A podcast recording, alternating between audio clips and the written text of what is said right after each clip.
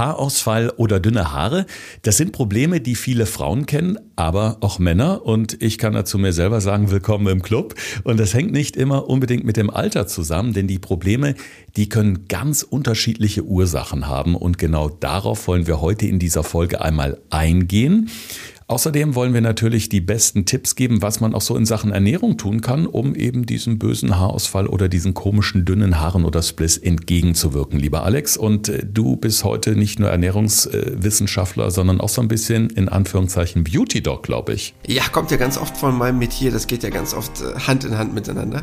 Und ich glaube auch, dass es ein super spannendes Thema ist, weil es ganz viele Aspekte gibt, die viele Menschen vielleicht noch gar nicht so im Blickfeld haben. Deshalb ist es total gut, dass wir darüber mal sprechen, um das vielleicht so ein bisschen aufzuklären.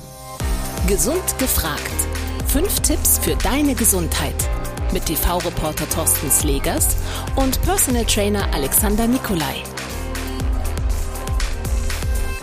Damit ganz herzlich willkommen zu einer neuen Podcast-Folge in Kooperation mit dem Klinikum in Niederrhein. Und an der Stelle möchten wir auch mal alle Patientinnen und Patienten begrüßen, die uns nämlich neuerdings auch über den niegelnagelneuen Podcast-Player auf der Website des EVKLN erreichen.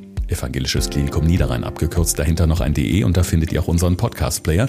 Und da gibt's auch was ganz Neues, nämlich die digitale Vermittlungsplattform Recare. Die ist eingeführt worden vom Klinikverbund und erleichtert einfach die Arbeit, wenn zum Beispiel ein Patient oder eine Patientin nach einem längeren Klinikaufenthalt in eine Therapie muss oder in eine andere pflegerische Einrichtung, dann ist das natürlich mit einem riesen organisatorischen Aufwand verbunden. Es muss telefoniert werden, es müssen Kapazitäten gecheckt werden, dann ist da voll, dann muss er woanders hin oder sie. Und durch diese digitale Vermittlungsplattform geht das jetzt alles viel, viel schneller und bedeutet natürlich in Sachen Organisation und Belastung für die Patienten eine riesen Erleichterung. Mehr Infos dazu gibt es eben auf der Website www.evkln.de. Klickt mal drauf. Den Link findet ihr bei uns in den Shownotes zu dieser Episode. So, Alex, heute geht es ein bisschen um die Schönheit, aber vor allen Dingen um die innere Schönheit. Denn äh, wie unsere Haare so sind, hat ja ganz viel mit unserem Lebensstil zu tun, ganz viel damit, wie wir uns ernähren, bewegen oder nicht bewegen. Und dem gehen wir heute mal so ein bisschen auf den Grund. Aber lass uns doch erstmal so mit diesen äußeren Faktoren beginnen. Ich frage mich immer, welches Shampoo nehme ich am besten? Eins, wo Kaffee drin ist, eins, wo Öle drin sind oder Kräuter. Also wie kriege ich es denn am besten hin? Ja, also ich glaube, da gibt es ganz viele unterschiedliche Meinungen. Da hat auch jeder, hängt ja auch davon ab, was du für eine Kopfhaut hast, ob die eher fettig ist, eher schuppig. Also da wollen wir jetzt nicht dem Friseur zu viel reinreden. Aber natürlich ist es klar, dass äußere Faktoren, ob das nun Färben, Tönen ist, aber auch gewisse chemische Substanzen bei der Reinigung, wovon sich viele Leute noch das extra als tollen Effekt versprechen, natürlich dafür vorhanden sind, dass die Haare dadurch geschädigt werden können. Ob das nun Sulfate sind, aggressive Reinigungsmittel, dass sie es halt austrocknen können, spröde machen können. Ich glaube, das ist relativ klar, dass nicht jede Pflege auch mal perfekt geeignet ist. Also da sollte man sich schon vom Friseur beraten lassen, beziehungsweise auch möglichst gut die Haare behandeln lassen. Was Färben oder Tönen angeht, kann man dort ja auch schon das Haar sehr stark mit schädigen. Also langfristig gesehen, vor allem ja auch, weil es mit unserer Gesundheit zusammenhängt, äh, sind die inneren Faktoren extrem wichtig. Die müssen wir im Auge behalten, denn die können sich eben negativ auf unsere Haare auswirken. Da steht jetzt natürlich an erster Stelle die Ernährung und darauf wollen wir heute ganz konkret eingehen, denn was wir uns Gutes reinschmeißen, oben, sage ich mal, kommt als schöne Haare wieder raus, um es mal ganz platt zu sagen. Was sind denn so die häufigsten Fehler bei der Ernährung, die sich schlecht auf unsere Haare auswirken? Vielleicht erstmal so das Böse, bevor wir gleich über das Gute sprechen. Ja, das Böse nehmen wir mal mehrere Sachen zusammen. Also einmal natürlich wieder ganz oft leider das Thema, aber hierbei halt auch das Thema Zucker. Zucker, weil Zucker halt einfach Entzündung im Körper fördert und gerade halt auch Entzündung an der Haarwurzel, was halt wirklich das Haarwachstum an sich leider sehr stark unterstützen kann im negativen Sinne. Dann, ja, rotes Fleisch auch sehr, sehr schlecht, weil es wirklich auch das Haar dünner werden lassen kann, weil es halt auch nochmal ein Entzündungsfaktor ist, der sehr, sehr negativ sich auswirken kann. Und dann natürlich auch das Fehlen von Proteinen. Das ist auch ganz oft ein riesengroßes Problem. Also wenn ich einen Mangel von gewissen Aminosäuren habe, wenn ich keine wirklich ausgewogene oder gute Ernährung habe, gerade für diesen Aufbau von diesem Keratin, woraus halt Haare bestehen, dieser Hauptbestandteil, dann kann ich damit wirklich schon ja viele Probleme mir bereiten. Was ich nicht wusste, dass es ja offensichtlich eine große Studie gibt, wo man genau diesen Zusammenhang zwischen der Ernährung und den Haaren untersucht hat. Was waren denn so die wichtigsten Erkenntnisse aus diesen Untersuchungen, Alex? Ja, also erstmal, dass wirklich eine ausgewogene Zufuhr von Mikronährstoffen ganz entscheidend ist für die Haargesundheit. Das war so einer der ersten Aspekte. Dann, was das Thema zum Beispiel auch angeht, gerade Omega-3-Fettsäuren ganz entscheidend. Also durch fetten Fisch haben wir schon häufiger darüber gesprochen, aber auch Leinsamen, Nüsse, weil die halt Entzündungen reduzieren und dafür diese Haarfollikel, also für die Gesundheit davon sehr wichtig sind und diese unterstützen können. Dann, dass Vitamin E einen sehr großen Einflussfaktor darstellt, also gerade als Antioxidant und auch wirklich Haare schützen kann vor diesen freien Radikalen oder halt die Kopfhaut auch in dem Moment. Und was ganz entscheidend ist, Vitamin C, weil es diese Kollagenbildung und die Stärkung der Haare halt noch zusätzlich mit unterstützen kann. Deshalb, das sind so eigentlich so die wichtigsten Aspekte, die dabei hervorstachen. Ich bin auch über das Wort Übersäuerung gestolpert, als ich mich auf diese Folge vorbereitet hat. Ich glaube, das hat auch jeder schon mal irgendwie gehört, ne? dass man sich durch Ernährung übersäuern kann. Wir haben auch schon mal in einer Fernsehreportage etwas ausführlich drüber gesprochen, aber mir war so der direkte Zusammenhang zu schönen oder schlechten Haaren nicht bewusst.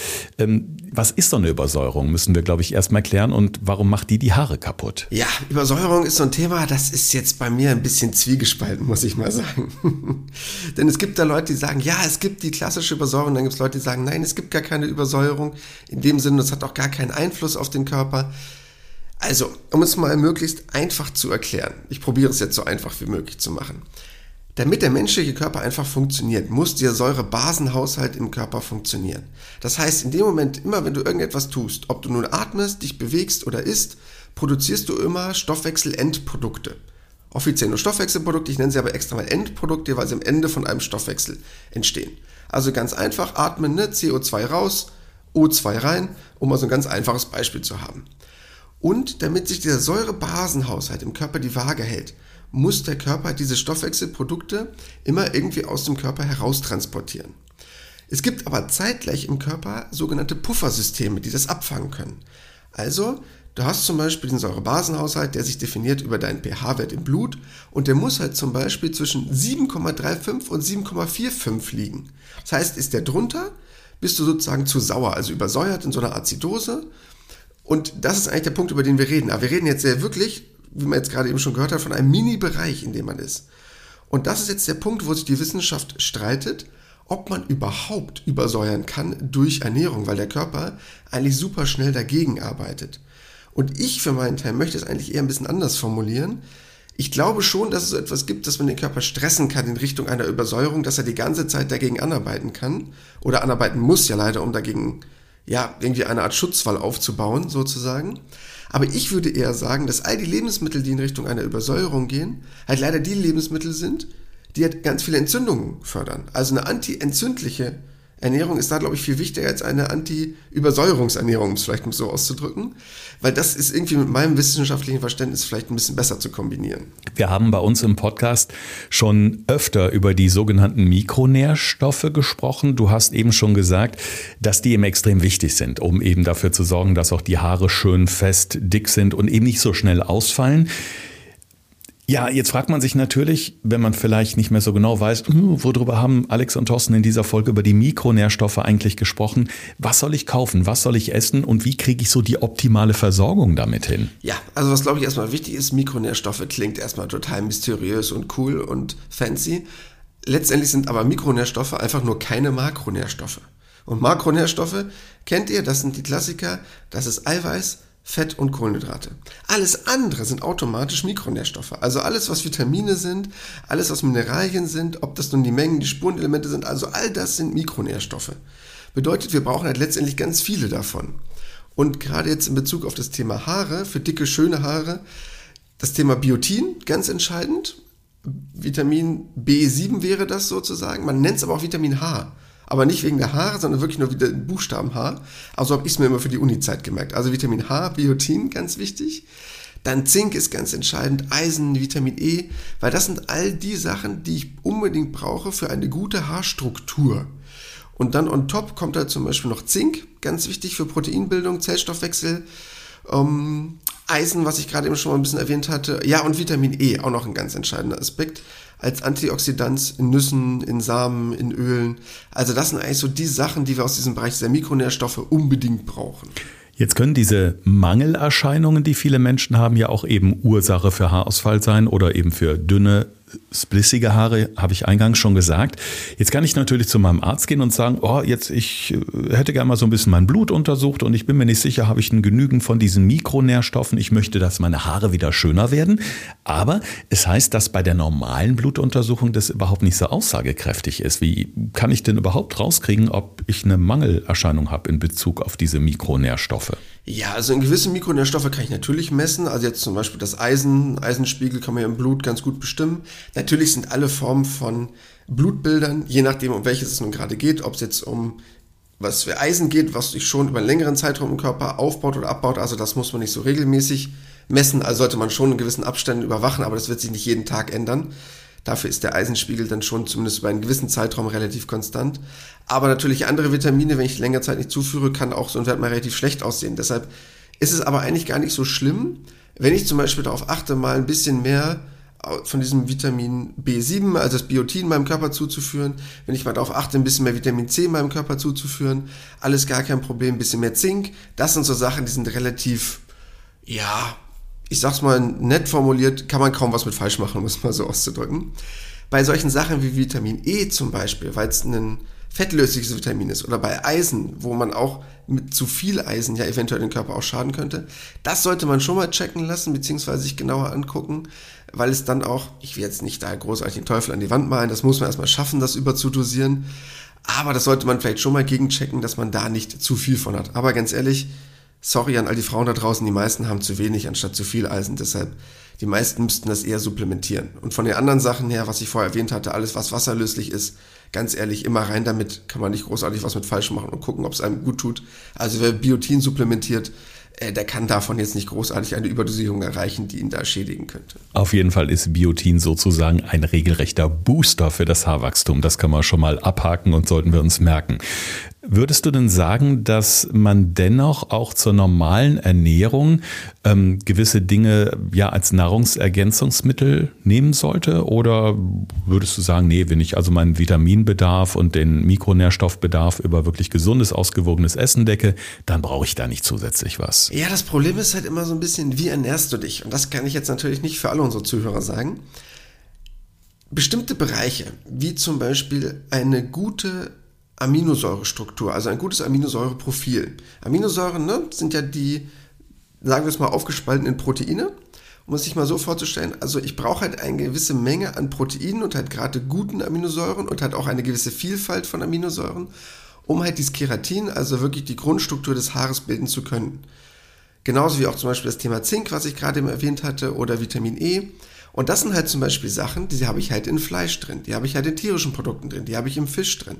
Das heißt, ich muss halt schaffen, davon genügend meinem Körper zuzuführen. Und wenn ich das nicht möchte, aus welchen Gründen auch immer, aus gesundheitlichen, aus ethischen Aspekten, dann muss ich halt als Veganer, Vegetarier probieren, dahin zu kommen. Und dann, ganz ehrlich, würde ich schon probieren, über Supplements zu arbeiten. Weil wenn ich es nicht schaffe, auf genügend Zink zu kommen, auf genügend Aminosäuren oder auf genügend Omega-3-Fettsäuren, dann wird es halt irgendwann schwierig. Ich kann natürlich das über gewisse pflanzliche Dinge ausgleichen. Also ich kann jetzt zum Beispiel die Avocado essen, ich kann auf viele Nüsse zurückgreifen, um auf genügend Omega-3-Fettsäuren zu kommen.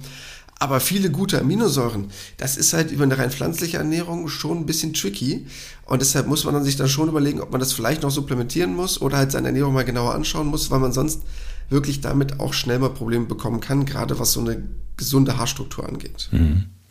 Jeder, der unseren Podcast regelmäßig hört, müsste inzwischen äh, wissen, dass Ernährung oder eine gute Ernährung ja kein Hexenwerk ist. Denn im Grunde gibt es ja nur einige wenige ganz wichtige Regeln. Dazu gehören natürlich die Mikronährstoffe, über die wir gerade ausführlich geplaudert haben, aber eben auch die sekundären Pflanzenstoffe. Auch dazu gab es hier bei Gesund gefragt ja schon mal eine eigene Folge.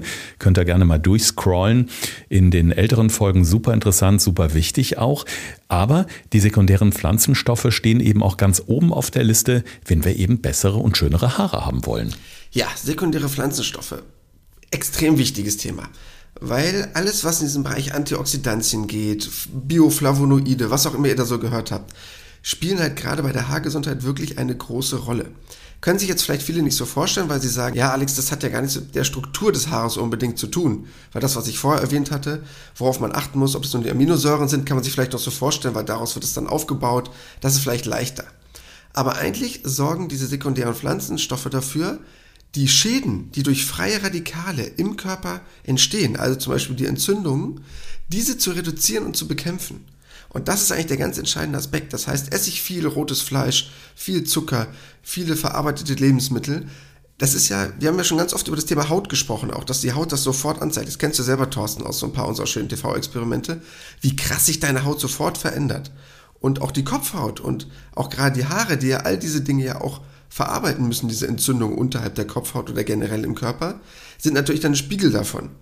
Und viele sekundäre Pflanzenstoffe, also durch zum Beispiel den grünen Tee, was wir in der letzten Folge mal besprochen hatten, über die Beeren, Tomaten, grünes Blattgemüse, Karotten, egal was, sorgt halt dafür, entzündungshemmend zu arbeiten und quasi die negativen Sachen, die du sonst isst, auszugleichen, um es mal so zu sagen. Das heißt, gerade so diese vielen schlechten oder leeren Kohlenhydrate, wie du sie ja immer nennst, also viel Brot, viel Gebäck, Reis, Nudeln, alles das, was wir uns so reinballern oder Fastfood, sorgt natürlich eben für diese Entzündungen, für diese stillen Entzündungen und die können wir halt damit letztendlich ausgleichen. Ja, klingt ja auch irgendwie alles sehr logisch, aber ich ähm, würde trotzdem sagen, lass uns jetzt wirklich mal in Medias Res gehen. Wenn jetzt jemand sagt, Mensch, das klingt alles gut und bisher habe ich mir mal die Haarkur gekauft und die, aber irgendwie bringt alles nichts, ich will das jetzt mal auf klassischem Wege mit einer guten Ernährung versuchen. Wenn ich jetzt in den Supermarkt stolpere, wo sollte ich als erstes Halt machen? Welches Gemüse und welches Obst eignet sich am besten? Also es geht nicht darum, das äh, irgendwie zu pürieren und auf den Kopf zu schmieren, sondern natürlich zu essen, denn wahre Schönheit kommt natürlich von innen. Ja, das ist ein ganz wichtiger Aspekt, den du gerade erwähnt hast, mit irgendwelchen lustigen Haarkuren und Co. Finde ich ja alles super, alles toll, hat auch alles seine Berechtigung. Aber wir müssen ja wirklich das Problem bei der Wurzel packen und in dem Moment bei der Haarwurzel. Sorry für dieses komische Wortspiel jetzt, aber es stimmt leider. Das heißt, das, was aus eurem Kopf kommt, das klingt jetzt böse, aber das ist totes Material. Das ist so wie so ein Fingernagel. Da kann ich halt noch Nagellack drüber schmieren, aber der Nagel an sich ist halt nicht besser. Und ist der Nagel zum Beispiel auch vorne brüchig, wenn ich jetzt was Gesundes esse, wird der Nagel halt vorne nicht repariert, sondern wieder unten von der Wurzel. Bei den Haaren ist es genauso. Das heißt, was ihr jetzt esst, sorgt dafür, wie die Haare jetzt aus dem Kopf wachsen, für die letzten drei, vier Zentimeter hat das leider keinen großartigen Einfluss mehr, weil das ist totes Gewebe, was da nur noch rumbaumelt und schön aussieht. Das heißt, wir müssen wirklich zur Wurzel. Und um diese Wurzel auch wirklich zu verbessern, jetzt könnte ich noch schlechtere Wurzelwitze machen zum Thema Wurzelgemüse essen oder ähnliches, aber ich brauche halt wirklich bestimmte Lebensmittel und das ist halt ganz wichtig. Das heißt, ich muss halt wirklich, weil du gerade eben das Thema Obst und Gemüse angesprochen hattest, grünes Blattgemüse ist so da eins der ganz großen Dinger, wo ich unbedingt hin muss. Unabhängig davon natürlich auch in das Thema Rot auch sehr gut, also Tomaten, Karotten. Und dann alles aus diesem Bereich der Beeren würde ich immer drauf gehen, weil du weißt, ich bin ein riesengroßer Beerenfreund. Hat A den Vorteil, wenig Fruchtzucker zu haben, aber B, super viel, gerade aus diesen Blau- und Rottönen, super viele Antioxidantien. Das heißt, da würde ich hauptsächlich zugreifen, wenn es um das Thema Obst und Gemüse geht. Ich habe da immer so eine kleine Eselsbrücke und denke mir, Beeren haben auch ein schönes, dichtes Fell, ja? Ja, zum Beispiel. Es sind die anderen Beeren. Aber man, man muss sich ja im Alltag so kleine Eselsbrücken einfach auch mal bauen, dass man, wenn man jetzt irgendwie unter Stress in den nächsten Supermarkt stolpert, das sich auch irgendwie dann äh, vor Augen führt, definitiv. Ja, jetzt kommen wir natürlich mal zum äh, für viele vielleicht leidigen Thema Sport und Bewegung, aber auch moderate Bewegung kann ja tatsächlich einen Einfluss darauf haben, wie schön wir obenrum sind. Ja, definitiv. Also Bewegung, Sport, generell alles aus diesem Bereich ist schon ein wichtiger Aspekt für die Haargesundheit. Also wirklich regelmäßige körperliche Aktivität fördert ja generell die Durchblutung. Auch gerade was die Versorgung dieser Haarfollikel mit Nährstoffen angeht. Also umso besser ich durchblutet bin, umso besser ist natürlich auch meine Kopfhaut durchblutet. Generell hilft Bewegung ja auch Stress abzubauen. Stress auch ein ganz wichtiger Faktor, weil es gibt ja ganz viele Leute, die auch davon berichten, wenn die Stress haben, dass die Haarausfall haben. Also dadurch habe ich wirklich einen großen Einflussfaktor zum Positiven hin. Was man andererseits wiederum weiß, weil es wird jetzt bestimmt auch einige geben, die sagen, ja, aber Sport kann auch schaden.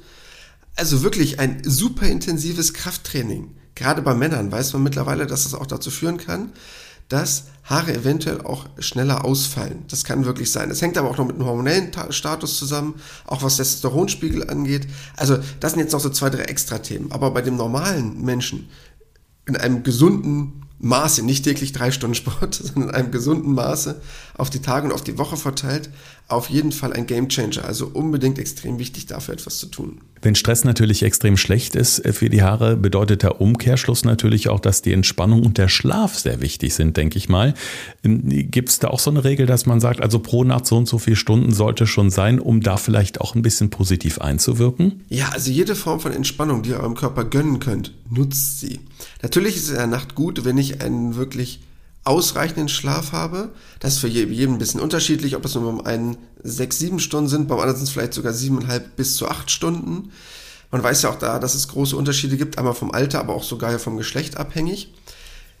Aber das ist erstmal gar nicht so entscheidend. Das, was viel wichtiger ist, dass ich überhaupt einen gesunden Schlaf erzeuge und möglichst über einen ausreichenden Tiefschlaf, um einfach wirklich eine Erholung zu schaffen. Und zweitens, was man auch weiß, so lustiger Fun Fact am Rand, dass die Haare wirklich in der Nacht mehr wachsen als am Tag. Also in dieser Regenerationsphase entwickelt sich auch dieser Prozess, weil viele andere Prozesse haben wir ja schon mal darüber gesprochen, die alle in der Nacht stattfinden, ähm, die da extrem viel mehr stattfinden als am Tag in dieser Entspannungsphase, ist zum Beispiel bei den Haaren auch der Fall. Deshalb vermutet man auch dort, dass es einen extrem starken Zusammenhang gibt zwischen ausreichender Entspannung bzw. Schlaf und einem gesunden Haarwachstum.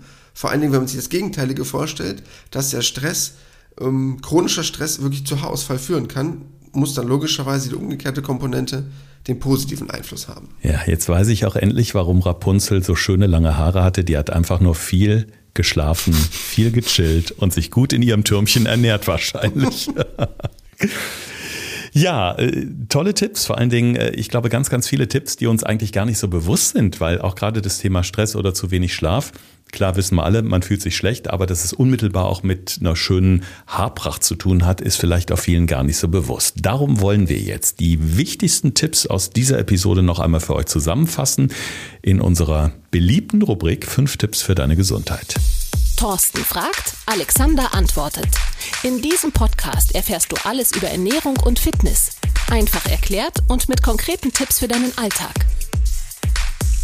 Ja, Tipp Nummer eins und ich glaube für mich persönlich einer der Sachen, die bei den meisten Leuten viel zu stark vertreten sind, rotes Fleisch.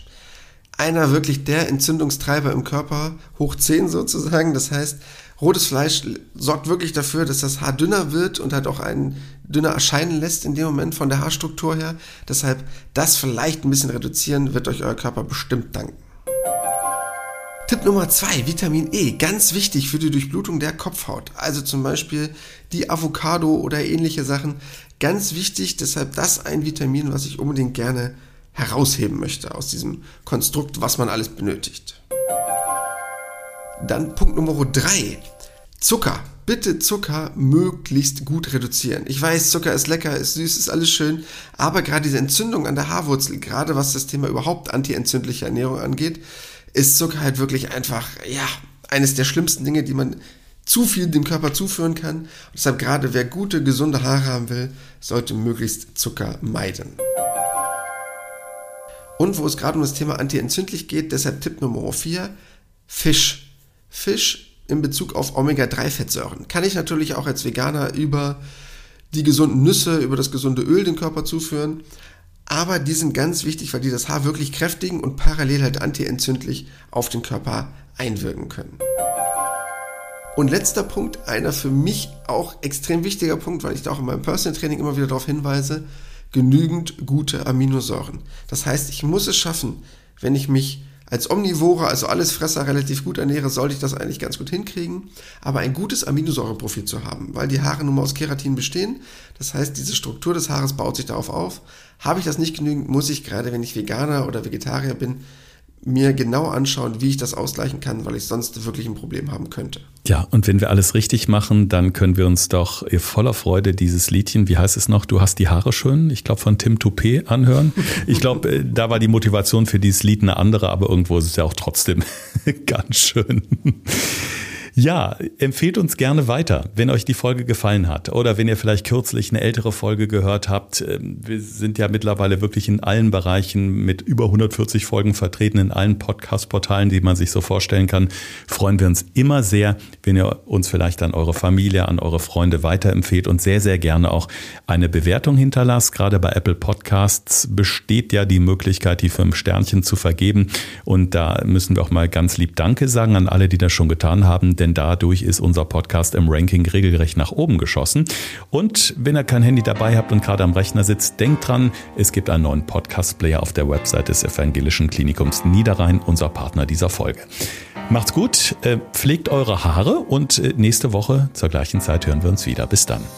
Das war Gesund gefragt. Der Expertentalk mit Thorsten Slegers und Alexander Nikolai. Wenn es dir gefallen hat, abonniere gerne unseren Podcast und verpasse keine neue Folge mehr.